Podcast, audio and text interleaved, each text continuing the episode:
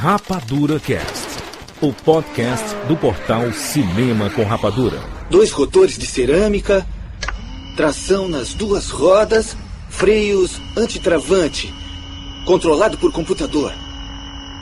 12 mil rotações por minuto e 200 cavalos. Quer experimentar, Tetsu? Andando, moçada! Eu adaptei a moto pra mim. Você não vai conseguir dominar. Como é que você consegue andar nisso, hein? Eu consigo. Se é capaz, roube uma grande pra você.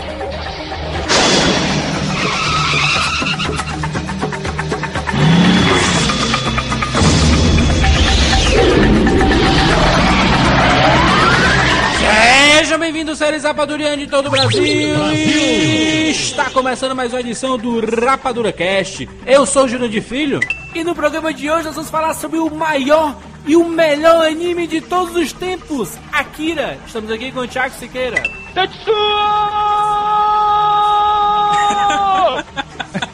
e o nosso colaborador para assuntos orientais, Adão Kami. É um prazer estar novamente aí com a galera da Rapadura e vamos desvendar esse enigma psicocinético. Muito bom, olha só, direto do Anime Freak Show, Sky. É uma honra estar aqui representando os otakus desse Brasil e as paisagens de Akira só são bonitas para construtoras, engenheiros e pedreiros, porque aquilo é pura destruição. Olha só, nós vamos falar sobre esse filmaço, esse anime cyberpunk. Vamos entender um pouco sobre a criação, o criador e esse filmaço, um clássico. Se você não viu, escute o programa por conta e risco, mas vá atrás, é fácil achar o filme. Vamos aqui conversar sobre esse clássico. Eu já falei clássico quantas vezes? Cinco? A palavra você já falou clássico toda vez que a palavra virou clássica. É clássico, é um clássico meio fantástico, é um clássico genial. Pronto, 10. Pronto, fechou em 10. Agora vamos com tudo, vamos, sobe a vinheta, meu filho.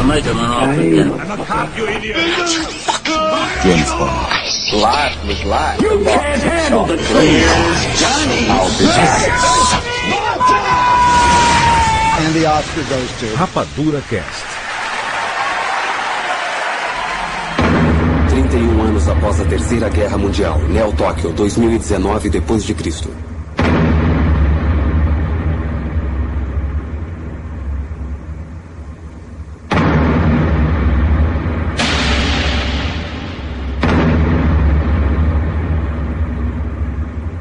Muito bem, olha só. Vamos dizer logo aqui, né? Akira, 1988. Já digo logo, você que está ouvindo esse programa, você não assistiu ao filme. Você nunca teve bandeirantes na sua casa, né? Então. Se você assistiu, coloque aqui nos comentários. Eu vi Akira. Se você não viu, corre, corre negados, como fala o Mussum Live do Twitter. corre negados porque vale a pena. Nós vamos falar aqui sobre a criação, sobre o criador e sobre o mangá e sobre o filme, né? Prepara aqui que os spoilers estão liberados, tá? É obrigatório ser pelo menos uma vez por ano, porque Akira foi um divisor de águas. Como viu? assim, uma vez por ano? Eu, assisti uma vez na Bandeirantes. eu tava esperando o Cine primeiro. Passava no Emanuele, né? Ver a lenda do demônio sido, né? Ele passou o desenho do nada, assim, que porra é essa? Mas eu acompanho a opinião do, do Adão porque é uma obra que não fica datada. Você pode assistir sempre. Mas vamos pelo início, né? Quem criou? Quem é o criador do Akira? Akira é baseado no mangá. O mangá homônimo, Akira também. Sky, você que, que é especialista, por favor, que é o mangá. Bom, pra quem não sabe, o mangá é o que você vê hoje em dia aqui. Bom, tem os quadrinhos. No Japão existe o mangá. Os mangakas desenham mangás, né? O mangaká é o autor, né? Vamos dizer assim. Só que o mangá ele é diferente. Ele é lido de trás pra frente, né? O traço normalmente é tudo feito à mão. Até nisso o Tarantino não foi original, né? Normalmente o traço é sempre feito à mão, poucas exceções, alguns mangás são utilizados CG, computação gráfica. E os mangás têm esse diferencial que ele é feito em preto e branco, né? Ou, é, é o mais difundido. Algumas páginas coloridas só para começo de arco de história e tal, mas é, é a publicação que no Japão é o mais comum. O trabalhador comum no Japão às vezes pega um mangá para ler enquanto tá indo pro trabalho no metrô. É, é o tipo de conteúdo que eles têm mais acesso. É descartável, não? O cara lê no metrô e joga fora, não? É, também. Mas existe até um boato que eu, eu não lembro se é verdade, mas que existe um pedaço de uma ilha no Japão que é feita com restos de mangás usados. Eles já fizeram pilhas de tanta coisa que, tipo, produz ali, né? E o mangá, assim, hoje a gente tem edições grandes, né? Livros, na verdade, mas antigamente o mangá começou como praticamente tira de jornal, né? Por isso desse, desse fato da, da edição ter que manter o preto e branco, que são as origens do mangá, né? Tanto que se você pegar uma Shonen Jump da vida, entre outras publicações, normalmente, como, como o Sky disse, é o início tem umas três, quatro páginas coloridas, Exato. o resto do enredo continua todo em preto e branco, porque a intenção dele é não pesar a leitura, são uma leitura limpa e direta, né? Hoje em dia, por exemplo, o, os mangás, eles têm a circulação como de jornal, é, passa da casa do milhão de publicação e a pessoa lê, deixa no, no vagão do metrô para outra chegar a ler também, não tem essa de aquilo é meu, é uma coisa comunitária mesmo. Hoje em dia, o trabalho no mangá é mais profissional, a gente pode dizer assim, porque eles têm que lançar de semana em semana, né? Assim, a maioria dos mangás, os mais famosos no Japão, são lançados semanalmente, né? Saem na Shonen Jump, né? em outras é, revistas de circulação é, que saem toda semana, né? É mais básico, assim. E é uma pressão muito grande, né? Hoje em dia, muitos mangakas acabam parando publicações à metade por causa que a pressão da editora em lançar toda semana, periodicamente, é, esse compromisso com o leitor, acaba pressionando às vezes demais o autor em criar ideias que é, às vezes ele nem estava pensando pro enredo, ele tem que criar só pra encher linguiça, né? A menos que você seja o mangaka responsável por Evangelion, aí você pode enrolar pelo resto da sua vida. É, não, aí virou uma merda. Nós temos uma edição do Rapadura Cast sobre Hayao Miyazaki. Escutem lá, edição 192. Muito bom, clássico, um gênio do anime no cinema, né? Não tem outro maior, né? Não tem outro maior do que o Hayao Miyazaki. Principalmente em alcance, né? Alcance mundial que ele conseguiu, dificilmente outro vai conseguir. O único que pode chegar próximo dele é o Osamu Tezuka, né? O grande rei da animação. O deus do mangá. Exato. O Otomo, o Katsuhiro Otomo, que é o criador de Akira, ele fez uma estrada um tanto quanto diferente. Ele era. tava na faculdade, estava estudando. Ele começou a assistir Easy Rider, Sem Destino. Ele começou a assistir Bonnie Clyde, que são os filmes que começaram a quebrar a vanguarda americana dos anos 70. Aliás, existe um ótimo livro sobre isso chamado Como a geração Sex, Drogas e Rock and Roll salvou Hollywood. Isso aí, hein? fantástico, hein? Baita recomendação. Bom, nisso o Otomo resolveu seguir o exemplo de Easy Rider e sair de casa. Porque pra ele, o cara só podia fazer sucesso ele saísse de casa. Então ele saiu da cidade dele lá e resolveu virar mangaka pra não passar fome. Ele disse, eu vou viver de mangás. Assistiu muito Mad Max. Muito. Tem um pedaço do filme lá que tem uma hora que eu olho assim que eu penso, cara, só faltou o Mel Gibson entrar aqui agora, dar uma de Mad Max. Tina Turner. Acredito eu não penso em Mad Max assistindo Akira, eu penso em Easy Rider. Enfim, ele resolveu virar mangaka, começou a trabalhar com isso e aí ele começou a pegar umas ideias que ele tinha, pegou algumas influências, usando Tezuka e o resultado foi Akira. Pra quem não sabe, o mangá serializado aí é justamente isso que a gente estava falando, que são aqueles mangás que saem ou com um curto período, ou com um período fixo, seria semanal, quinzenal, mensal. Ele sempre sai assim. E é por isso também que eu falei agora há pouco que o trabalho hoje em dia é mais profissional, porque o autor ele tem que desenhar às vezes de 15 a 30 páginas toda semana. Dependendo do mangá, é muito trabalhoso, ele tem que ter a ajuda de muita gente pra desenhar, porque é muito detalhe, é tudo feito à mão, é, é- é incrível. As principais influências do Katsuhiro Otomo foram um anime e mangá chamado Tetsujin 28, é, Astro Boy, claro, do Osamu Tezuka, e foi os trabalhos do Shotaro Shinomori, que é o criador de Kamen Rider. Sim. O fato do. não só do Akira, mas de todas as obras do Katsuhiro Otomo seguir esse lado meio psicodélico, esse lado meio de confronto, você pode conferir isso também nas outras obras dele, é devido também à época que ele nasceu, né? No comecinho da década de 60, teve toda aquela, aquela turbulência entre o governo e os, e os civis no Japão, né? Então ele viveu toda a infância dele baseado né, nesses confrontos na mídia, até em torno dele mesmo, isso daí acabou moldando ele pro, pro gênero que ele viria seguir mais pra frente, né? E outra, era o, era o período, né? Aqueles, o final dos anos 70, começo dos anos 80, era o, o temor mundial, né? De uma nova possível Terceira guerra. guerra, né? Tanto que o, logo no início do Akira, esse é o foco da história, né? Seria o estouro da Terceira Guerra Mundial. Exato. E no ano que ele lançou o filme, né? 1988. Ele começou a lançar Akira no começo da década de 80, depois que o editor dele sugeriu que ele começasse um mangá serializado. E, algum tempo depois, chegaram, olha, por que você não faz uma animação disso? Você já trabalhou com animação, você pode dirigir. Mas aí ele não, ele, ele não fez só uma, uma animação, né? Ele fez a um- animação. esse, esse é o detalhe. É, é a parte mais importante desse podcast, porque é a animação. Até hoje a animação não ficou datada. Você assiste e você. Eu mesmo, nossa, eu assisto animação quase todos os dias que eu pego os animes da temporada que passam por aí e os filmes também que lançam e ele bate de frente com muitos deles, sabe? A, a parte de você fazer uma animação com 120 frames por segundo já é impressionante. O Akira é o maior anime de todos os tempos? Hum... Eu não diria o maior, mas um dos maiores. Porque Sim. assim. Eu diria não, não. mais Uh, re- re- reformulando, você queria, você queria reformulando. Akira é o melhor anime de todos os tempos? No gênero dele, louco. talvez. Como assim no gênero dele? Pode dizer não, assim? Cyberpunk, ação, ficção científica, com certeza ele tá no top. Tá Concordo pau a com o pau Sky. com Ghost in the Shell. Pau Lógico, pau lógico que eu tô, tô- tô falando de um Exato. filme isolado apenas, né? Nesse sentido, não numa série, né? Eu tô falando numa série, não. Pois é, o filme, ele tá pau a pau com outra grande influência do, das animações cyberpunk, que é Ghost in the Shell. Pra mim, as duas estão, ó, juntinhas. Se eu tivesse que comparar Ghost in the Shell com Akira pra ver qual é que tá assim mais acirrado, eu ficaria com Ghost in the Shell. Mas isso porque eu tenho uma opinião própria que eu vou deixar mais pra frente quando a gente for falar um pouco do mangá. Eu ficaria com Akira. Eu ficaria com as duas. Bom, pra mim. Akira é o maior, o melhor. Tudo que foi evoluído na- no sentido de gráfico, de história e de possibilidades com personagens foi pra culminar no Akira. É óbvio, é, um, é de uma obviedade ululante dizer que Akira quebrou muitos e muitos paradigmas. Tabu. Sim. 160 mil frames. Porra, é muita coisa. E por uma animação da década de 80, que é feita basicamente na mão. Pra vocês que falam que 160 mil frames é pouca coisa, esse é o maior detalhe. Cada janela, cada destroço, cada prédio, foi tudo feito à mão. Cada esse é o reflexo, principal. cada reflexo lá no final, um reflexozinho. Exato.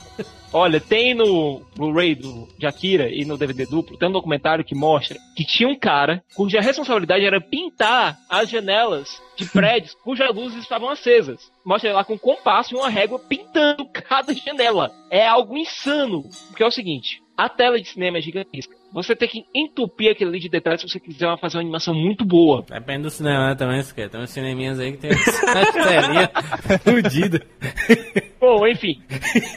Na produção de Akira tinham quatro livros. Quatro livros gigantescos, cada um com 700 e poucas páginas. Só com detalhes. Tinha lá uma página inteira de um desses livros que era mostrando como fazer um carro quebrado que estava na frente do bar onde a gangue do Caneta frequenta. Caraca, que demais, Um hein? carro quebrado que não tem função nenhuma na história ganhou uma página inteira. Ó, o carro tem que ficar assim, tem que ser desse jeito. Um- Em outra página inteira, o Otomo ele diz: olha, quando tiver passando a propagandazinha ali de leite, ali naquela televisãozinha que fica no fundo, tem que passar esses letreiros aqui. Imagina de detalhismo que isso exige. Aí você para pra pensar o quanto de tempo e mão de obra foi demandada pra produção desse filme, né? Ou seja, não é um simples filme. E assim, a gente já comentou que foi feito com 120 frames por segundo, e pra você ter só uma ideia, a animação básica hoje em dia é feita com 60 frames, ele fez com o dobro, porque ele queria uma obra de arte. Que durasse pelo menos até o ano que o filme se passa no futuro, 2019. A questão que o Sky falou é que Akira não é datada, é como, não querendo é. comparar assim, mas é como se fosse uma obra da Disney. Por quê? É, ele é multicultural, ele, por que, que ele pegou esse patamar de grande obra? Porque ele atingiu todas todos os cantos do mundo, meu. Você vai em qualquer país aí, você falar sobre Akira, ele é referência de anime. Tanto como é Dragon Ball, como é outras séries, mas ele é o filme. Pega uma referência hoje de um, um filme de anime que atingiu a, o maior número da população mundial. É Akira, isolado, cara. Não tem outro filme de anime que, que se compare aonde o Akira alcançou. É uma coisa que a gente estava comentando agora há pouco. Aqui no Brasil, a gente assiste no horário nobre novela. Lá no Japão, eles assistem animação, é anime, entendeu? O Akira ele sobressai o lado da animação, sabe? Ele, ele vai além da animação em si, porque a animação no seu contexto natural, ele já tem um caráter infantil. Não, não, não é querendo desvalorizar o trabalho de ninguém, tá? Só, só, tô, só tô dizendo que o, o caráter da animação, o fato de você animar, já é um caráter infantil. Se o conteúdo do, da animação é adulto ou não, aí é outra coisa, tá? Sim. Tu consegue pegar um filme da Disney que tu fala assim, poxa, esse filme ficaria bom em live action? Dificilmente você acharia, por exemplo, o Rei Leão em live action, não ficaria legal. Branca de Neve, os Sete Anões, tu ia dar risada lá, sabe? Mas o, o tema abordado em Akira foi o, o que fez ele ser uma animação com uma faixa etária já. É, é a mais adulta. ele, ele, ele se sobressai, entendeu? Ele sai da animação, tu percebe, tu consegue casar com o cinema, com o live action, porque Sim. por causa das referências anteriores. né? Se a gente pegar o universo Mad Max, se você pegar é, é, o lado cyberpunk que tava muito na moda nos anos 80. Por que, que ele não é datado, Jurandir? Eu te dar um exemplo. É, a primeira vez que eu assisti Akira, eu tinha 9 anos de idade. E eu não entendi nada, mas eu achava legal porque aquele movimento de cores, tal, Também, tipo, eu achava muito massa, mas eu não entendi bolhofas nenhuma de Akira quando eu assisti a primeira vez. Eu só vim entender Akira depois de 10 anos, com 19 anos, quando eu assisti pela segunda vez. E aí eu já tinha a maturidade necessária para entender o objetivo do filme. Então ele não é datado, ele apenas espera que os seus futuros admiradores cheguem na idade de absorver o máximo possível de conteúdo que a obra tem a entregar, né? Olha, eu também vim com 9 anos e eu lembro também que eu não entendi nada, mas eu achei foda, sabe? Entende, né? Depois eu vi com 14 anos e agora eu revi de novo. Mas, assim, eu sempre gostei de Akira e detalhe técnico que a gente não pode deixar de falar, que é também faz parte de dessa novidade toda, que, por exemplo, ele foi feito com 120 frames. Só que se você botar 120 frames um por cima do outro, não vai fazer diferença. A, mo é, a, tipo, a movimentação da animação foi o que fez a maior diferença ali. Um bom exemplo que eu posso dar é na hora que o, gar- o agente tá levando o Takashi, né, que é o garotinho lá com, com poderes psíquicos embora, e ele leva a saraivada de tiro. Se você prestar bem atenção, assim, se você assistir em HD, por exemplo, o Blu-ray, né? Porque Cada o bala é um DVD frame. cada bala encosta no corpo do cara, o movimento persegue o da bala, sabe? É exato. Se você for frame por frame no seu computador ou no seu é, DVD player ou Blu-ray, ele vai fazer esse mesmo movimento. É, é impressionante, sabe? Assim, o- a riqueza em detalhes não é aquela animação repetitiva que você vê, às vezes, uma animação, a mesma cena passando várias vezes pra fazer alusão a movimento. Não é isso, sabe? Vamos situar quem tá aqui, é, nunca assistiu nada. E não, quero saber, quero conhecer sobre o Akira. O que, é que a gente pode dizer de começo pra ela? Akira abre com uma tomada de Tóquio em 1988 e pum! Do nada você vê uma explosão gigantesca que consome a cidade toda. Ali é o começo da Terceira Guerra Mundial e o filme já pula pra 30 anos depois, pra 2019, 30, é, 31 anos. 31 anos depois, 2019, na cidade de Neo Tóquio, que foi a cidade que foi surgir, que surgiu das cinzas da antiga Tóquio. Não, a gente tem uma cidade tecnologicamente bem desenvolvida, agora que tem seus guetos, tem suas gangues, tem suas brigas de gangues, tem seus criminosos, e tá vivendo um clima de pré-revolução, sabe? Você nota que tem uma coisa es- prestes a explodir ali. Mas o porquê de você notar aquela rebelião dos civis com, com o governo? Porque é o seguinte, após a explosão da primeira Tóquio, em 1988, tudo o governo montou essa New Tóquio sob seus controles. Então ele ditava as regras desde o início da New Tóquio, ele que eh, comandava, separava as classes sociais. Então ela já começou errada desde o início, tanto que não tem como a cidade ficar tão eh, destruída, tão politicamente incorreta em 30 anos como é New Tóquio. Porque desde o início o governo já começou a mandar as diretrizes dessa, dessa cidade, né? Ou por isso que ocasionou essa rebelião do povo para com o governo. Eu sempre imaginei, por exemplo, que o Akira era esse cara com a capa vermelha, com a roupa vermelha, na moto vermelha. Se você, se você perguntar pra qualquer pessoa, não conheço, não sei quem é, nunca vi Akira. Quem é o Akira, né? Esse moleque aqui da capa. O Akira é que nem aqueles filmes de Hollywood que eles colocam na capa do DVD um ator famoso que ele aparece 5 segundos. É. O Akira ele só aparece no finalzinho.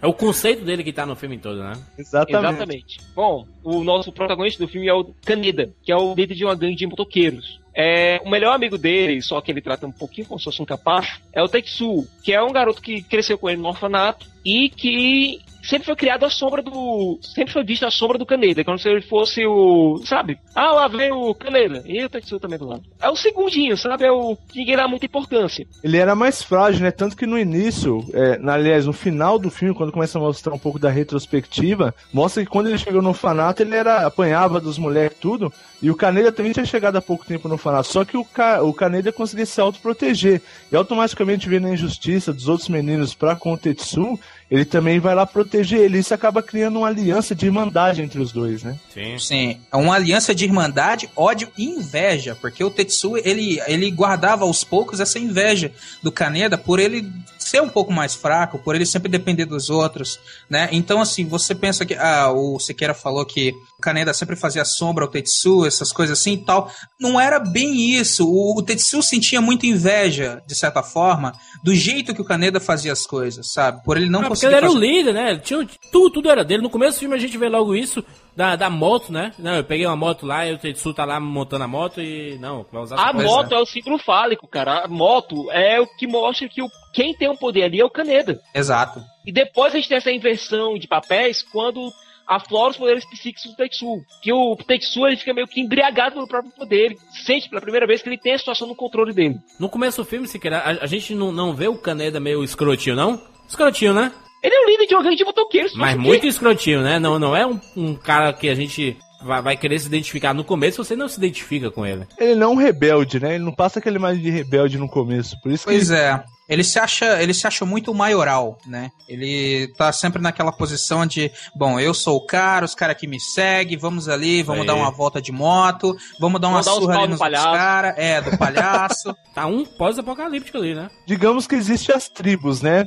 Tem, por exemplo, a tribo dos motoqueiros, tem tem a, a outra parte da rebeldes. população que são os rebeldes, tem a parte governamental. Então as tribos elas acabam entrando em conflito uma com as outras, né? Claro que E- o governo sempre tentando interferir em todas as demais. E tem uma parte também que infelizmente foi esquecida no filme, aparece pouquíssimas cenas, que é a seita religiosa. Essa parte a gente tem que comentar mais pra frente, mas no filme ela não é abordada muito bem. Até porque a gente tem que lembrar que é um filme de duas horas que tem que englobar o que foi transformado aqui no Brasil em 36 edições de 60 páginas. É, nessa parte não tem como. Infelizmente, se quisesse fazer uma obra completa de Akira, teria que ser, sei lá, dois filmes ou Uma então uma trilogia, né? Uma trilogia pra, sei lá, dois primeiros volumes, um filme, o 3 e o 4 outro filme e o 5 e o 6 o último filme. Vamos voltar aqui um pouquinho. O que aconteceu? O Tetsu foi internado no hospital por conta do confronto que deu errado entre os palhaços e a gangue do Kaneda. Que a- o Tetsu acaba se acidentando, tentando evitar de bater no que parecia ser uma criança, que na verdade era um dos psíquicos que o governo tinha tem seu poder, só que tinha escapado com a ajuda dos rebeldes. Uma criança idosa, toda enrugada, parece uma caveira. É, na verdade, quando a moto ia bater no Takashi, né, o garoto, ele explodiu a moto. Ele inclusive falou assim: "Como é que você fez?" Ele tipo gemendo ali, né, É. cair no chão. "Como é que você fez isso?" Ele tenta falar, né? Ei! É ele! Não! É o Tetsu! Vamos! Vamos lá!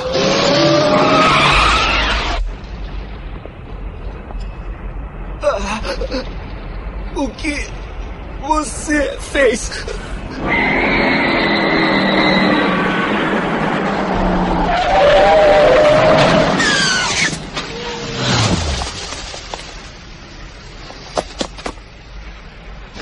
Tetsu, aguenta firme, cara. O, o que foi? Diz aí, quem foi?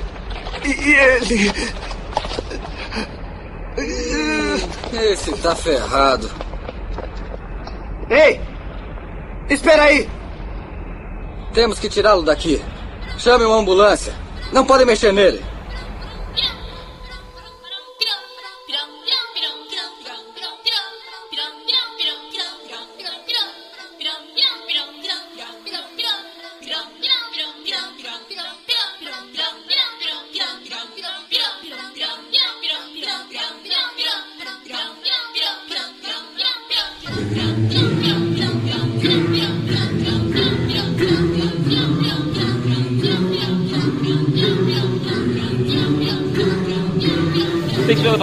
Hospital e lá descobre-se que ele tem capacidades psíquicas e altas, muito desenvolvidas. E só explicar, né? É aí, aí que a gente vê que a trama é bem maior do que aparenta ser, né? Que tem um lado psicológico, né? Tem um, tem um lado Isso. psíquico, né? Tem um lado de força, né? Isso, até aquele momento a gente achava o quê? Que era uma obra que pós-apocalíptica. É. Briga governo e povo. Isso. Tem um negócio mais complicado aí. Tem um subtexto, aliás, tem uma trama mais complexa aí. O legal do, da, da grandiosidade daquilo é que cada um tem sua interpretação pelo filme, ele não ditam uma interpretação única. Um detalhe importante que eu observei, o porquê de aflorar esse lado psíquico do Tetsu, se você não tá no comecinho do anime, ele já é o mais inteligente do grupo, ele que monta as motos, as motos mais poderosas das gangues, é ele que faz, entendeu? Da gangue dele. Então, é, não é que surgiu do nada, ele apenas não tinha desenvolvido essa parte, só foi desenvolver depois que foi capturado pelo governo. Exato. É. Aquela cena que aparece a moto do Kaneda pela primeira vez, ele tá sentado na moto falando as especificações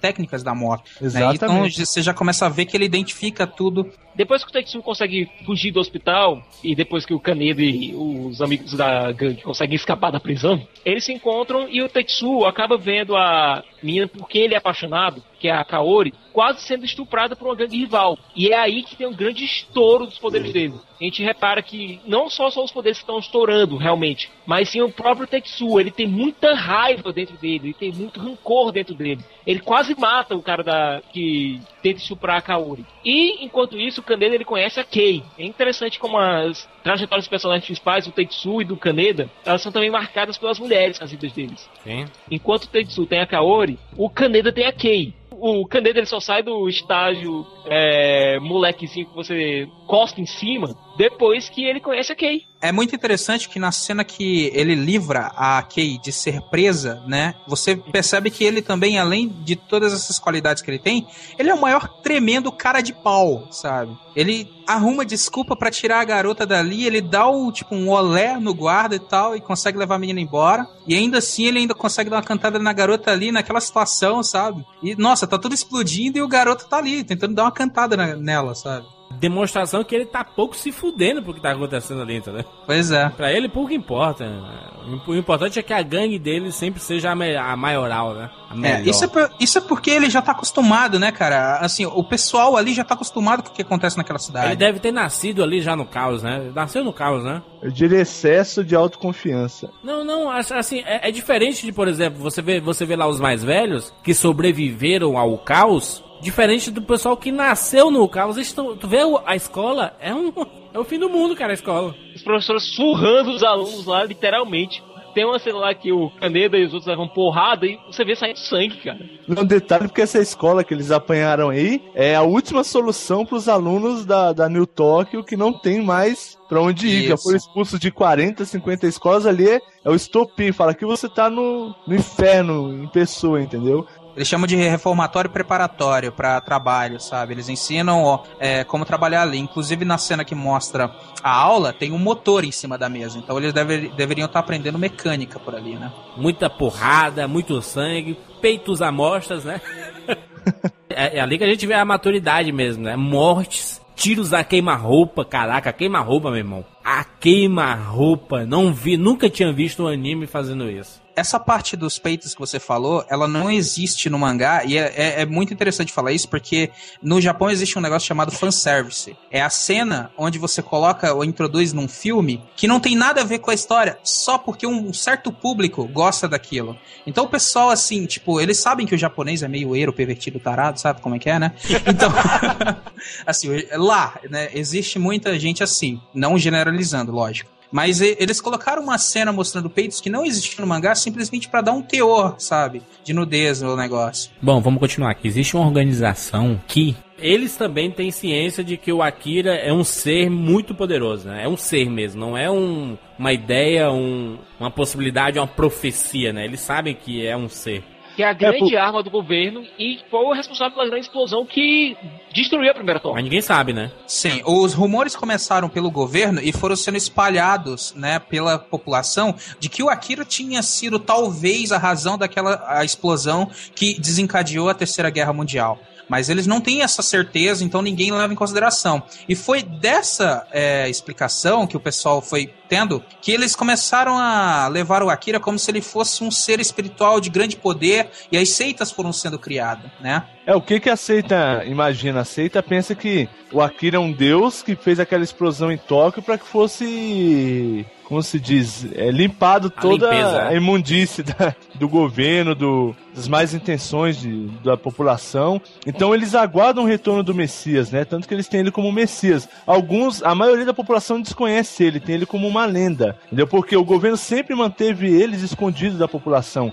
Tanto que no finalzinho do filme você vê quando o Akira convivia com o Takashi e os outros, já era a comando do governo. Praticamente eles nasceram é, já sob comando do governo, né?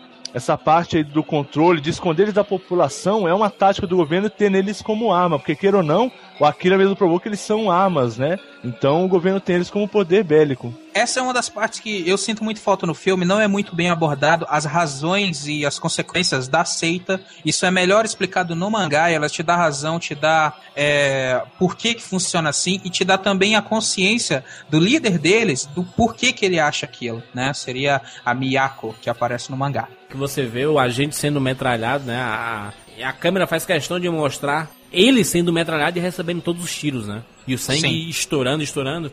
Até que o moleque ele se revolta e dá um grito e você vê o como é, Akira é bem feito. Porque você vê todas as janelas quebrando e todas separadamente e mostrando tudo acontecendo ao mesmo tempo. Exato, janela por janela sendo feita, o reflexo no vidro, tudo, sabe? É, é impressionante como o cara fez 120 frames por segundo, gente. Isso já fala, nossa, são 120 páginas desenhadas. É, é, é terrível, sabe? É, mas aí a gente vê um, um outro lado, né? O lado do governo mesmo, que não estão muito satisfeitos, né? Com os resultados, né? Que que estão sendo alcançados, né? Os atos de terrorismo aumentaram subitamente neste mês.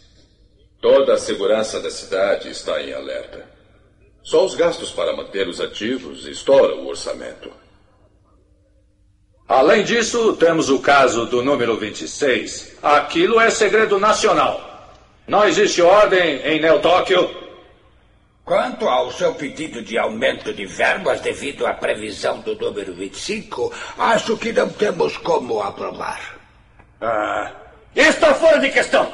Já estamos pedindo para o povo que suporte a crise causada pelas mudanças do antigo primeiro-ministro. Mas de onde vamos tirar esse dinheiro? Me digam, de onde? Por favor, me respondam. Em troca de todo aquele dinheiro, só tivemos aquela creche grotesca. As Olimpíadas são no ano que vem. A guerra já acabou. Até quando precisamos pagar por uma coisa do passado, hein? Devíamos ter investido dinheiro em outro lugar. Cala a boca, velho. O que disse? Senhores, aquela força está prestes a andar sozinha. Se não controlá-la agora, vamos perder tudo. esse moleque safado! Vocês e só vocês foram os culpados. Nada prova que Akira tenha sido a causa da guerra. Pelo que eu estou vendo, vocês só vão entender o perigo quando for tarde demais. Me diga, alguém já viu esse tal de Akira? É, Akira não era o número 21! Era o número 21! O senhor se esquece de suas responsabilidades. Andam dizendo que sua fixação pelo Akira tem estimulado muito as atividades terroristas, coronel. Não! Não é verdade! E quanto àquela seita do Akira? Não haverá vazamento de informações? Movimento messiânico. Ora, vê se pode. Não estaria usando Akira para fugir de suas responsabilidades? O que está dizendo? Coronel, nós jamais poderemos confiar a segurança de Neo Tóquio aos seus caprichos.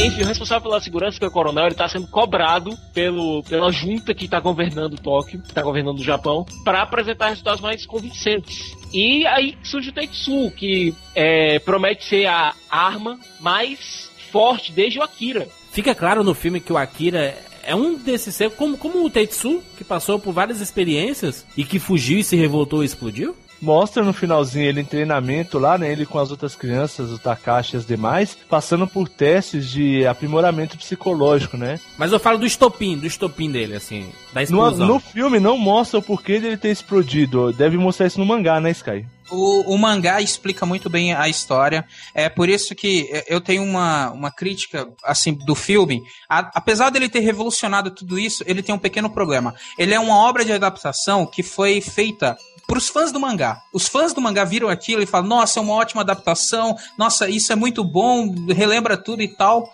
Mas para quem não viu o mangá, você fica com pontas soltas. Entendeu? Tem esses pequenos detalhes. Ele não explica tudo isso, né? E às vezes, quando ele tenta te explicar, ele deixa só uma cena sem, fa eh, sem fala nenhum, tenta botar na memória de alguém, alguma coisa assim, sabe? Então, eu acho que, assim, pra vocês, o melhor seria uh, a pessoa assistir o filme, depois se você quiser entender mais, você lê o mangá, depois assistir o filme de novo, que aí você vai, nossa, você vai entender tudo. Você vai chegar no final e falar, realmente, é uma obra-prima. O Akira realmente existe, pelo menos em conceito, quando o governo vai lá, né? O, o, o coronel e to, todo mundo vai lá para aquele campo de futebol abandonado que é onde está escondido, né, o, o, a cápsula do Akira, né, o número 28, né? É, esse é um detalhe que é até comentado na parte onde eles vão fazer a reunião com o coronel.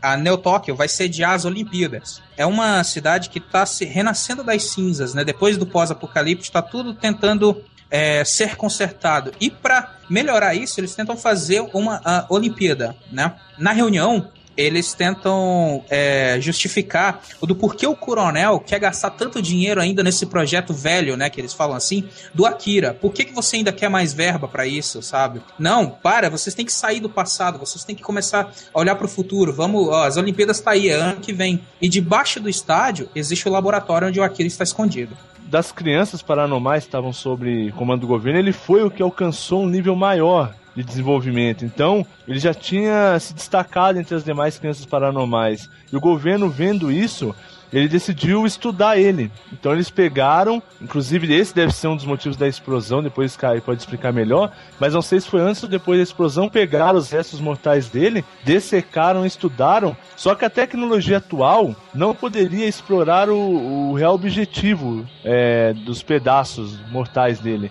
Então eles dessecaram e armazenaram em cápsulas para que futuras gerações pudessem estudar mais profundamente esses poderes paranormais do Akira. Uhum a palavra-chave para você entender a história de Akira é evolução e humanidade. É as duas. Você tem que levar isso em consideração para você entender por que, que aquelas crianças desenvolveram aquilo e por que, que deu errado. Entendeu? Se você levar em consideração isso, lendo o mangá, você vai entender. O filme não te explica muito bem, mas depois que eu vi o mangá e vi o filme mais uma vez, eu entendi as palavras finais do filme. Vocês lembram qual era a palavra final do filme? Eu sou o Tetsu? Não. é a última frase. É, você, você tem que estar preparado para ir além, né? É o próximo estágio. As palavras finais seriam: é, Mas um dia nós seremos capazes, porque tudo já começou. São as duas frases. É, a gente não entende, é. Não dá para entender. Se você não lê o mangá, você não entende. Mas se você lê o mangá, você entende. Eu, eu posso dar o spoiler? Por favor, por favor. É, é, eu quero entender. Então, beleza. A frase mais um dia nós seremos capazes significa basicamente um dia seremos capazes porque um dia a evolução vai chegar àquele ponto. E porque tudo já começou, é a humanidade, a evolução já começou. Entendeu? Do dia que a humanidade é, nasceu, ela começou a evoluir. Né? E um dia você vai ser capaz de atingir aquilo. A história de Akira significa. É, é bem simples, não é tão difícil assim como, como parece. É, os cientistas, eles tentaram forçar uma evolução que não era para acontecer naquela época entendeu? E essa é, forçar essa evolução fez desencadear em algo que eles não conseguiam ter controle, domínio sobre aquilo. É, o grande problema das tragédias foi que, com base dos tratamentos, os cientistas tentaram acelerar o processo de evolução das crianças para atingir tal poder. E isso só causou desastre, porque ninguém estava preparado. Isso é básico. O Akira, foi o que aconteceu? Chegou a ponto que o poder dele estava tão grande, ele não conseguiu controlar, que ele perdeu personalidade. Uma grande curiosidade que você pode levar é que o Akira no mangá inteiro, e até no filme, no filme ele não fala nada nada. Agora, no mangá, ele fala duas palavras. São duas mil páginas, ele fala duas palavras. Entendeu? Ele fala me chamando. Só isso. Acabou. Me chamando? Só isso. Ih, rapaz. Por que, que ele fala isso? Na cena, do, é, ele fala me chamando, porque o poder dele entra em reação em cadeia com o do Tetsu. E os dois começam a entrar em ressonância, sabe? Eles falam assim. Então, tipo, nisso tudo, ele começa me chamando e ele vai em direção ao, ao Tetsu, né? Aí desenvolve a história e eu recomendo que vocês leiam o mangá, porque a história vai ficar muito mais rica depois de você fazer isso. Olha, no mangá tem uma frase que eu acho que encaixa muito bem nisso. Os frutos plantados aqui serão colhidos pelos seus filhos. Exato. Pronto. A cada geração, a humanidade, ela desencadeia um novo nível de evolução, né? A próxima geração sempre vai ter algo a mais. A nossa geração, hoje em dia, a gente não tem internet, tem essas coisas, que é fruto da geração passada que foi criando, é exatamente a mesma coisa. A Kira, ele chega a um ponto onde deu errado, só isso. os cientistas tentaram fazer a evolução crescer mais do que devia no timing errado. Os poderes sobrenaturais e paranormais do Tetsu, eles vão aflorando, né? Tem uma cena lá do, no corredor onde ele tá alojado, né? Uma espécie de um hospital, mas é tipo uma, uma instalação, né? De, de controle. Os guardas estão chegando e ele só... Ele diminui o tamanho dele assim e solta as mãos e ele mata os policiais assim do nada. É uma parte que no filme é bem interessante, porque no mangá isso. Não, não que a cena não existe, ela existe, mas não daquele jeito. A carnificina do, do filme é maior. É porque apare, apare, aparece mão caindo, né? Os braços assim. Exato. No mangá não mostra é, os corpos se dilacerando ou explodindo os, o cérebro deles, né? E, e ficando na parede. Pô, aquilo ali é muito bom. Não sei se é porque eu sou nerd demais em X-Men, cara, mas não tem como não comparar é aquela cena lá em especial o Tetsu com a Jean Grey, cara. É muito, muito parecido, cara. o meu amigo Juba Kun, ele notou uma referência muito bacana em Akira, aliás, de Akira, em Scott Pilgrim, na HQ. Isso é mostrado, isso é mostrado rapidamente no filme. Que é quando o Todd faz um buraco na lua. Sim. Coisa que o Tetsu também faz no mangá e depois é seguido por 30 páginas de ondas e reflexos na gravidade, cara. É muito engraçado. Eles têm um cuidado muito grande de quando tem as cenas do espaço não tem som. Uhum. Nenhum. Né? Que, é, que é um erro que se comete muito, né? Tem filmes, Eu pensei que era um erro do DVD, cara. não, não, não tem som. Você não, não tem como escutar algo ali, né? Assim como o espaço não tem som, né? Exato. O Tetsu, ele consegue fugir e a população se depara com ele, né? A população e o exército, né? E vem, tá aí, o Akira voltou, pelo, menos na cabeça da população, né? É como se o, o Messias tivesse voltado, né? Enquanto isso, o Tetsu tá ainda em busca do Akira, que ele quer provar que é o mais forte, que é o mais poderoso. Ele tá embriagado pelo próprio poder e como ele nunca teve poder na vida dele, como ele sempre foi subjugado, ele quer provar que não existe ninguém maior do que ele agora. Exato, ele quer saber se ele é o mais poderoso, né? Então por isso ele vai atrás do Akira. Mas o que é isso? Esse é o Akira, Tetsu. É o Akira que tanto procurava. O salvador que esperava. Após o despertar fatal no passado, o corpo dele foi estudado e analisado detalhadamente. E isso foi tudo que restou de Tetsu.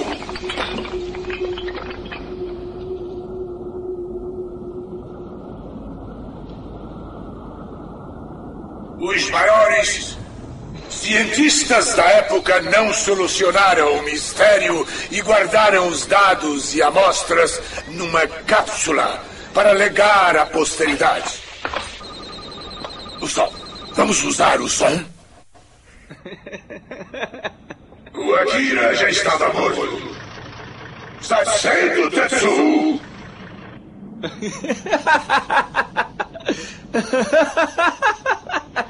Vamos voltar para casa! Cale-se! Chame o Centro de Defesa Central! Mande passar os controles do sol para cá agora mesmo! Sim, senhor.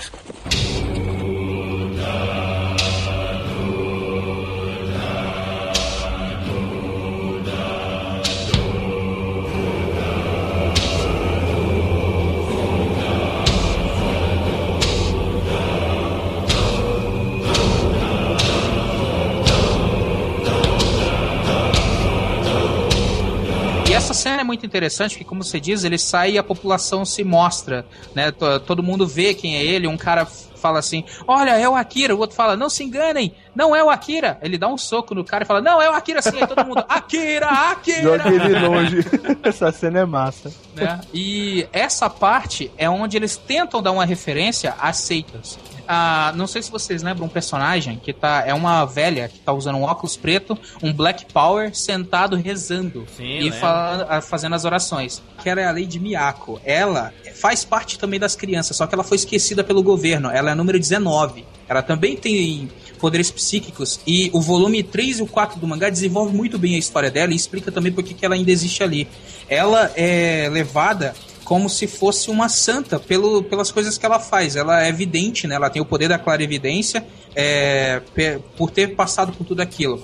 Ela faz parte da série é, 20, né? Que vai até os primeiros 20 garotos que foram utilizados. O Akira faz parte da série é, de 20 a 30. E o Tetsu ele já vai da série. Ele é o 41. Ele não tem nem série ainda. Ele é o primeiro da geração dele. É, a referência que mostra no filme é que quando o Tetsu destrói a ponte, né? Ela cai da ponte, ela morre ali. É. Entendeu? Eles matam a personagem assim, ó, você não vai ter mais nada aqui, tá? Tchau, morra. Aí. Finish. Acabou. E ela, Desculpa, no mas mangá, ela vai você. até o final. Ela vai até o último volume, sabe? É, é- é assim, eu fiquei, nossa, acabaram com o personagem. Que Não, porque disseram, olha, desculpa, foi mal, mas não tem espaço pra você nessa história não, tá? Tchau. Exatamente. Não tinha história porque se tivesse que desenvolver, né? Se tivesse que desenvolver a parte do da seita, teria que ter mais um filme, cara. Não tem como. E, e- e outra, ela quase se salva, né? Porque alguém se segura na mão dela quando ela tá caindo da ponte. Aí vem um carro. Aí, aí vem um carro pegando fogo e baixa. Abraço. Outra referência nerd, cara, é que não tem como não comparar aquela ida do Tetsu até o Akira com a chegada do céu na cidade, no Dragon Ball, que todo o exército tenta parar ele e sai levando todo mundo, cara. Referência clara. O Rio me contou uma vez que o Akira é a energia absoluta. Energia absoluta? O homem faz muita coisa durante a vida. Descobrir coisas, construir casas, motos, pontes, cidades e foguetes e tudo mais. De onde vem o conhecimento de toda essa energia? O homem era uma espécie de macaco. Antes era um réptil, um peixe. E antes era um plâncton ou ameba. Isso significa que esses seres também possuem potencial. Ah, então. ah, código genético? Então será que água e ar também possuem genes? Até poeiras cósmicas? Se for verdade, que tipo de segredos contém? Talvez do início do universo, ou mais além. É, é, espera aí. Mas o que foi que aconteceu? Do que, que você tá falando? Você bateu a cabeça aquela hora, é? Talvez todos tenham essa memória, Canida. E se a ordem enlouquecesse por completo e uma ameba tivesse forças humanas, talvez então. Ah, então, esse é o Akira? Amebas não constroem casas e pontes. Elas só comem o que está em sua volta. É o Tetsu? Você quer dizer que ele tem essa energia? No passado, os homens quiseram controlar o poder. Sob ordens do governo. Mas falharam. Mas falharam. E causaram a destruição de Tóquio. E o poder ainda está muito, muito além.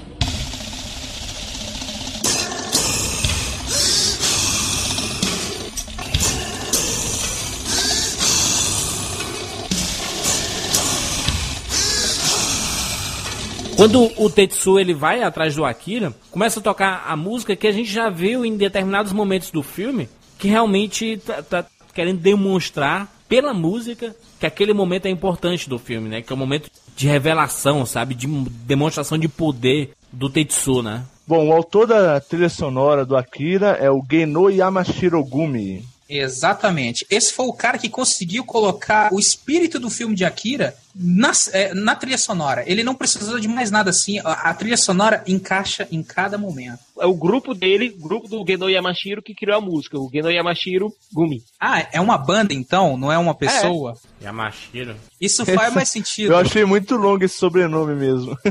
É, faz mais sentido exatamente pela parte que eu gostaria de comentar, que é, a trilha sonora é composta por muitos efeitos utilizando a boca sem cantar. Tem uma música que eu acho que é algo tipo assim, é. E fica nisso a música inteira. Só que o cara, tipo, consegue colocar isso na batida meio tribal. É uma música muito cyberpunk. Ela combina perfeitamente com o filme. Ele mesmo diz nos extras do Blu-ray é o seguinte: é como se ele tivesse pego uma espada e começasse a cortar. Só que ele não sabia se ele ia conseguir cortar o que ele estava querendo cortar ou se ele decepar a própria perna fora.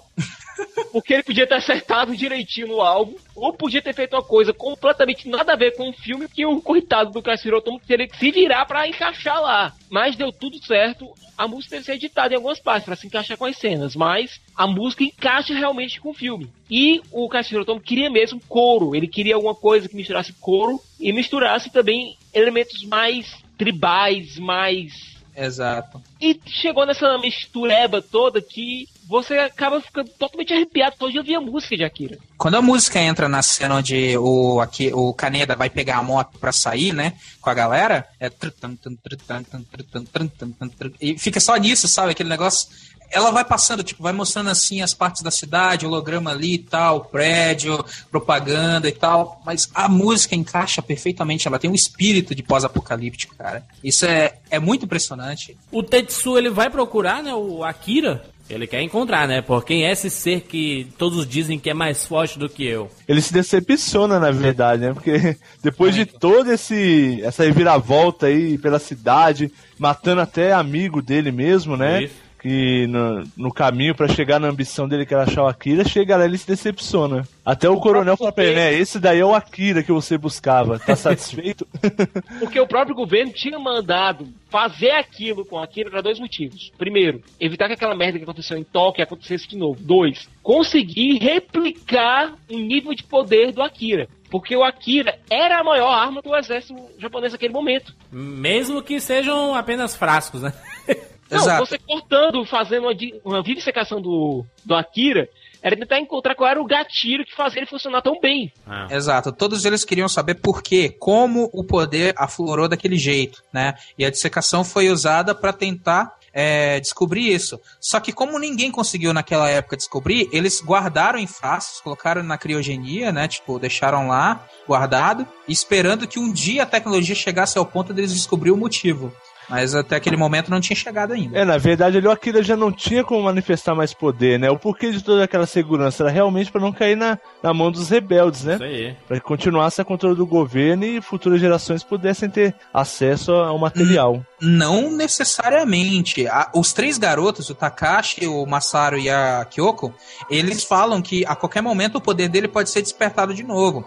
O Akira, ele chegou a uma fase de poder tão grande que ele pode ser considerado um, um ser bidimensional. Ele não precisa estar vivo para reaparecer, entendeu? Então, esse é o, é o maior diferencial. Ah, quando o poder do Tetsu aflora, todos eles ficam com medo de que o poder dele desperte o Akira e volte a acontecer uma tragédia maior, ou que o Tetsu se transforme num novo Akira. Esse é o ponto forte da história. Sim, e o, o outro, e o exército ele poderia muito bem eh, utilizar da lenda do Akira pra impor medo, né? É Olha, lógico. o Akira está nas nossas mãos. Inclusive no mangá isso é utilizado que o governo dos Estados Unidos sabia da existência do Akira, eles sabiam da lenda, mas não levaram em consideração até que a, bomba explodiu de novo, né? O Akira fez a segunda explosão.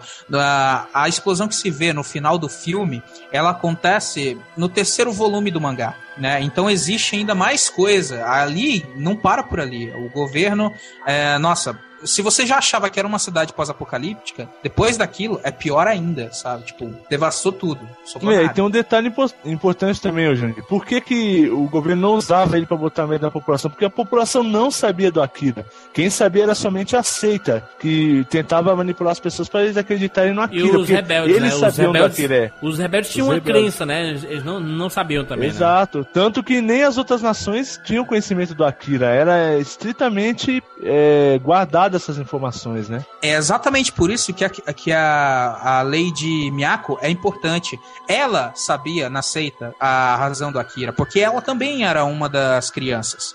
A diferença é que ela cresceu um pouco mais. A história dela é interessante, que ela foi dada como morta e foi descartada e ficou em, tipo, em coma durante 13 anos. Depois, quando ela acordou, ninguém lembrava mais dela. Por isso ela conseguiu sair viva dali sem ninguém se preocupar com ela. Fazendo aqui uma polêmicazinha, eu acho o anime melhor, sabia? Eu acho mais amarrado, eu acho mais curto. Ele é sabe? mais curto, só que por ser mais curto, ele acaba deixando várias coisas de lado que faz a explicação. É, cheio, cheio de arestas. Né? Exato. Ah, ah, igual eu te falei, as duas frases finais do filme, ela te dão algo pra você pensar, mas ela não te dão a razão. O filme inteiro não te dá razão. Você pode até pensar, sei lá, se você adivinhar ou ser um milagre de você interpretar aquilo, mas se você vê o mangá, você entende no final das contas. Isso é certeza, sabe? Tetsu parece o Vegeta. Coincidência ou não, o Caneda é dublado pelo Vegeta. Aliás, bola fora da Focus Brasil, que é a distribuidora de, de Akira aqui no Brasil, que lançou o Blu-ray. O Blu-ray tá com a imagem ótima, o som tá 5.1, mas não está em HD. E para completar, a dublagem brasileira está des- desincronizada. Ai, meu Deus. Complicado. É, aí eu até gostaria de saber, se alguém tiver a resposta, o, a versão Blu-ray, ela foi feita uma remasterização, um upscale, como é que foi feita? Foi feita a Porque- remasterização, tá É. 1080, pode ficar tranquilo, tá 1080p. Sim, sim. Eu vi em 1080p, por isso mesmo que eu tô perguntando, porque naquela época não existia isso, né, cara? Então. Não, não, a remasterização ela foi feita em 2001 e foi um processo bem complicado. No próprio Blu-ray explicam como foi feita a remasterização para um relançamento nos cinemas. A remasterização foi um trabalho complicado, tiveram que limpar toda a poeira que tinha, todos os riscos, porque quando você coloca em HD, você está aumentando o número de linhas de resolução e você também fica mais atento para qualquer defeito. Você consegue notar mais qualquer defeito que tem na película é mais fácil. Se você pegar o primeiro Blu-ray de O Quinto Elemento, por exemplo, que por enquanto só tem uma edição, você nota fácil os defeitos do filme. Por quê? Porque não foi feito um trabalho de remasterização muito bom. Eles só colocaram em 1080p e seja lá o que Deus quiser. Não, e hoje já existem softwares que conseguem remasterizar muitas das cenas automaticamente, né? O grande parte do, do trabalho que você teria manual, automático. Então, facilita muito, né? Esse É, fato mas de no caso, remasterização. a remasterização de Akira foi manual mesmo. Você nota, você tem um documentário que mostra bem direitinho como foi o processo. E é um processo complicado. É, se você pegar o Blu-ray de Poderoso Chefão também, que foi outro que foi remasterizado manualmente, entre aspas, é, você nota que é um processo muito, muito difícil, que a pessoa tem que ficar várias e várias horas lutando com o mesmo frame para limpar, para poder colocar em qualidade HD. É algo complicado. Vamos lá para nossa parte final do programa, o clímax do filme. O que foi que aconteceu aqui? Encrencas? É, não se preocupe, já acabou. Se chegasse mais cedo, teria visto. Eu já estava ficando bastante preocupado. Sabe, eu pensei que você estivesse chorando de novo. Caneda, você sempre foi um pé no saco. Desde moleque, você gosta de mandar em tudo, sempre me tratando como criança. Sempre agindo como se fosse chefe. É, mas você também virou chefe desses destroços aqui. Caneda! Me chame de senhor, seu burro! Burra!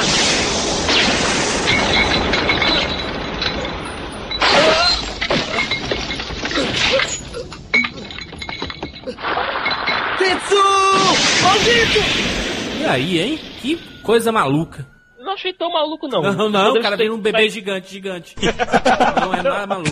E aí, faz sentido, gerente. A condição dele era basi- basicamente uma criança. Ele não sabia como lidar com a própria existência dele. E a gente vê aquela massa gigantesca, a gente vê como o corpo dele, como a carne física, ele não aguenta mais o próprio espírito, o próprio poder. E nisso ele acaba sem querer matando aquilo que ele mais ama, a pessoa que ele mais ama. O que consegue piorar ainda mais a loucura dele. O Kaneda, ele atira no, no Tetsu com a arma, né? Com a arma de laser, o canhão de laser. É, no momento que ele tá levitando, né? Que, que ele faz levitar junto com os- as partes do Akira. E ele atira de baixo pra cima e vai o, o rastro no chão. E isso faz um- uma espécie de um ferimento no braço do, do Tetsu. E logo em seguida ele tenta atirar no Tetsu, no peito do, Te- do Tetsu, mas a, a arma falha. Até que vem um tiro do sol, né? E arranca o braço dele. Uma espécie de um satélite, né? Que tem um tiro poderosíssimo. É a arma final, cara. É- O Tetsu, ele fica revoltado, né? Porque ele perde o braço, lógico, né? Quem não ficaria revoltado, né? Exato. O tiro lá do sol, ele voa, ele vai destruir o satélite lá em cima. Eu lembrei muito de Dragon Ball. E, e tá o Caneda, né? O Caneda quer se livrar dele lá. Até que as crianças, né? Aquelas, os três garotos paranormais chegam, que não são mais garotos, mas são seres, três seres paranormais, estão lá e estão rezando na frente dos frascos do Akira. Até que o Tetsu começa a ter uma, uma mutação dele, né? O braço do, do Tetsu, ele começa a sofrer uma mutação tão gigante, ele começa a sair vários... O que, o que é aquilo que sai do braço dele, cara? Ele utilizou metal que estava ali perto para reconstruir o braço dele. Então ele ficou com um braço meio de metal. E quando ele perdeu assim a- o controle sobre o poder dele, a- o poder começou a tomar vida e os cabos daquele metal que ele tinha usado começou.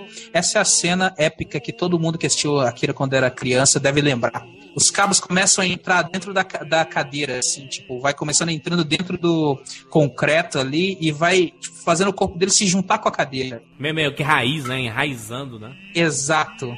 O coronel dá um tiro no braço dele, ele cai longe e ele fica tão puto que o braço dele é, se transforma numa espécie de um ser, né? que parecem vários órgãos misturados, mutilados. Leva o tiro, fica com muita raiva e a raiva florou o poder dele a libertar de vez. Aí que o braço dele vira aquela coisa abominável. Sem contar que ele tá bastante próximo das outras crianças, né? O que aumenta ainda mais o poder deles. Mas aí ele começa a mutação, né? O Tetsu começa a sofrer uma mutação e virar esse bebezão gigante, né? Assim, uma coisa monstruosa, horrorosa, deformada, bizarra, né? Uma das Nesse cenas mais já... nojentas da minha infância. Bom, naquele momento ele já tá tendo um, controle em cima da matéria, né? Então tudo que tem em volta dele ele pode usar na própria estrutura do corpo. E como ele não tem controle do próprio poder, automaticamente o poder ele, ele exala e ele começa a juntar todas as matérias que tem próxima do corpo dele, né? Próprio Caneda e né, a própria namoradinha dele, né? Se juntam lá a ele. Ele mata Não, eu acho que é o Caneda que consegue. O Caneda ele consegue finalmente entender, e nós com ele conseguimos entender o que aconteceu com o Tetsuo aí. É aí que a gente nota toda, todo o arco do Akira, porque como estão todas as psiques fundidas, as crianças, entre aspas, né? a do Kaneda e a do Tetsuo, a gente vê uma grande catarse de todo mundo. E finalmente o Tetsuo consegue compreender o que está acontecendo com ele e se preparar para o próximo estágio, para a próxima evolução. Até que surge aí o Akira, né? O Akira é a primeira aparição dele, né? Exato. No filme ele faz uma pequena aparição, é, os frascos explodem e ele. A energia, né? Uma energia sobressai, né? Assim. Exato. Como o poder dele entrou em ressonância quando o Tetsuki estava fora de controle, ele conseguiu tomar forma física mais uma vez. Aí ele chega para ser o oposto do Tetsu. Ele chega para destru é, não destruir o Tetsu, porque assim é uma coisa que é explicado no mangá e não ali. O, o Tetsu e o Akira têm poderes praticamente opostos. É como se fossem dois lados, sabe? E o, o cientista costuma até falar que o poder deles é como se fosse o começo do universo, sabe? A história. Tetsu já, já estava incontrolável, o Akira é o que vai tentar controlar, e os três garotos, né? Os três seres lá paranormais que vão tentar salvar o Kaneda, né? Que entrou no meio do, do bolo lá para tentar salvar o Tetsu. Tem até uma frase, não é? Olha, se a gente entrar lá, a gente vai morrer, mas pelo menos a gente consegue salvar quem, quem é inocente que tá no meio dessa confusão toda. Então eles entram no meio desse bolo de energia que foi criado com a ressonância dos poderes entre o Akira e o Tetsuo e acontece aquela cartaz toda entre todos os envolvidos. O poder do Akira é tão grande que, não sei se vocês notaram no filme, chegou uma hora que o cientista vê aquele controlador de poder dele e fala: Nós estamos prestes a presenciar a criação do universo, Isso, né? É. é quando o Akira chega no ápice do poder dele. É. E aquele medidor que você mostra, você pode ver claramente como o Tetsu e o Akira são opostos. O poder do Akira vem de cima para baixo e o do Tetsu vem de baixo para cima. Enquanto um tá se propagando para destruir, o outro tá nascendo. Mas aí tem, né, a grande explosão novamente, mais uma explosão, assim como no começo do filme, no final do filme. O Kaneda encontra a Kei, né, o Kaneda consegue sobreviver e a Neo está novamente completamente destruída. E agora não existem mais grandes forças políticas, né? Parece que quem está no comando agora é o coronel, já que houve um golpe de Estado e o coronel derrubou toda aquela junta política e agora está só ele sozinho no comando. Pergunta que eu faço: por que, que a última frase do filme é Eu sou o Tetsu? Hum, eu acho que essa frase não tem referência. Não, mas tem que ter, pelo amor de Deus.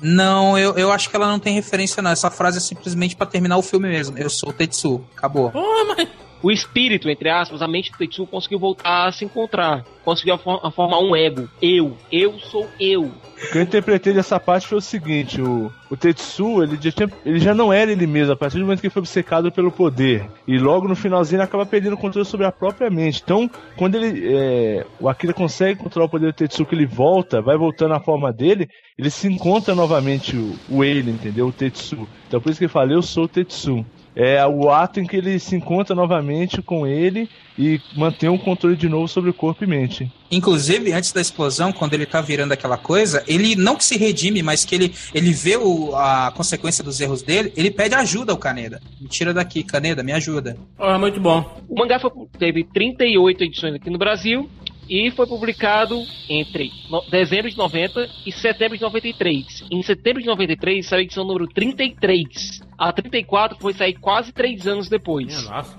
Você tá lendo uma história, chega no volume final e a porra estanca. O que é que aconteceu? A gente sabe que mangakas eles têm uns ritmo, um ritmo de trabalho um pouco diferente do ritmo ocidental. E as edições tinham que ir para os Estados Unidos para serem coloridas pelo Steve Olive. Detalhe que aqui as edições eram coloridas. Que aliás as cores ficaram ótimas, inclusive. Trabalho muito, muito bom do Steve Olive. Só que chegou no ponto que a Marvel não tinha mais material para publicar porque alcançou o Otomo. E aí, o que, é que a Marvel fez? Disse, olha, a gente só vai publicar quando tiver tudo pronto. Quando vocês terminarem, a gente lança de novo. Isso passou três anos. E o pessoal sem saber o, o final da porra da história. Ah, então, então o filme foi feito antes do mangá ser concluído? Exato. É por isso que existe tanta diferença do mangá pro filme, entendeu?